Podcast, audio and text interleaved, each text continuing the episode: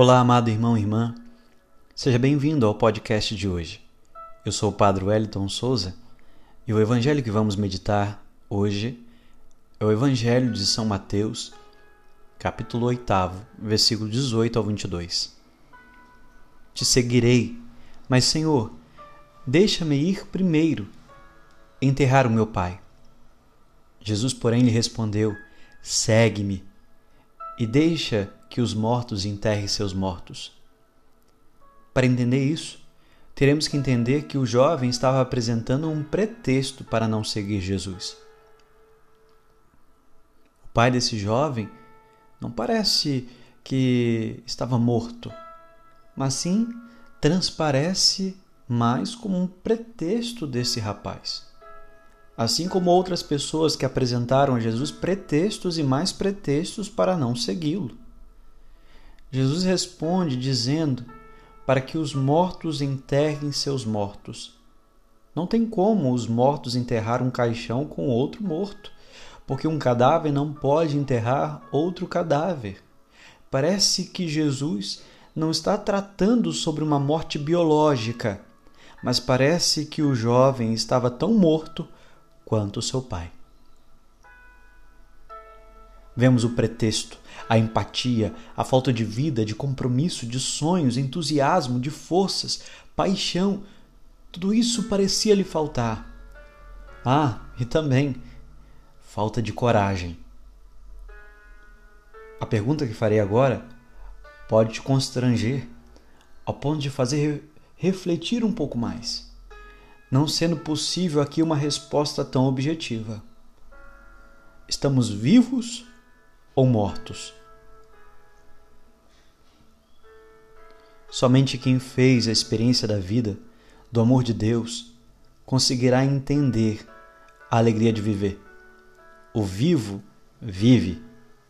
Quem é a vida? Jesus.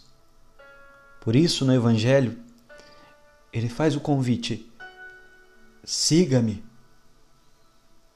Deixe que os mortos enterrem seus mortos. Siga a vida.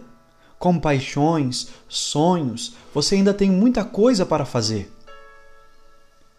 É verdade que desde o nosso nascimento, mas com o uso da razão, entendemos que um dia vamos morrer.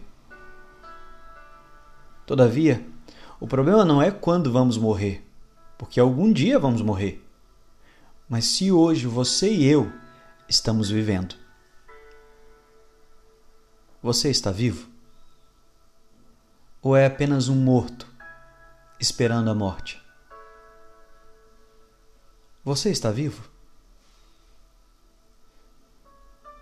Como você tem administrado a tua vida? Pode ser que você esteja se preocupando com coisas que não possuem vida tipo com os carros, bens, dinheiro, fama, roupas, celulares novos.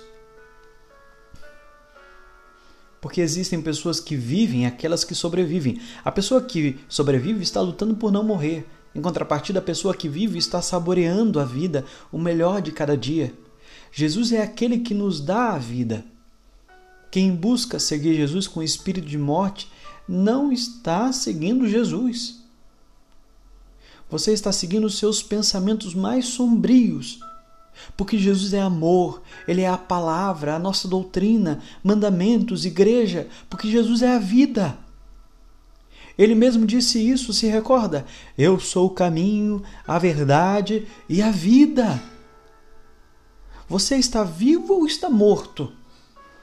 Está em dúvida? Para te ajudar, o morto parece ser a descrição de quem é pessimista demais. Alguém que só sabe falar mal das pessoas. Aquele que se queixa de tudo, aquele que nada está bom, aquele que não tem nenhum sonho, que não tem alegria em sua vida.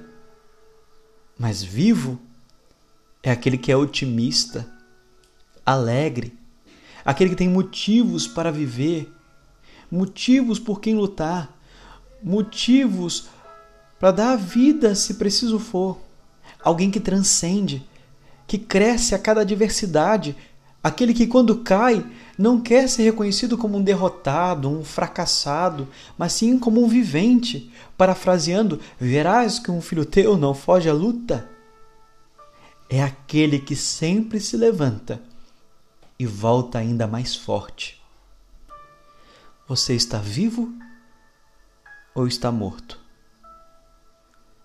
Deus te abençoe e que você tenha um excelente dia.